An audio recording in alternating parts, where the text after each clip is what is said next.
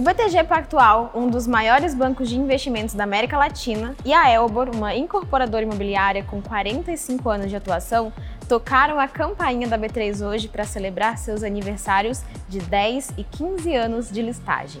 O BTG abriu capital aqui em 2012, no segmento básico, e a Elbor em 2007, no novo mercado. A B3 tem hoje 449 empresas listadas, sendo 202 no novo mercado, que conta com os mais elevados padrões de governança corporativa. E por falar em empresas listadas, Quer investir, mas não sabe por onde começar? Então aproveita que está rolando a Semana do Investidor e acesse o site que a gente deixou aqui na descrição. Nós selecionamos alguns conteúdos gratuitos para você dar seus primeiros passos e começar a investir seu rico dinheirinho do zero. O Ibovespa B3 fechou em alta de 0,08% aos 116.230 pontos.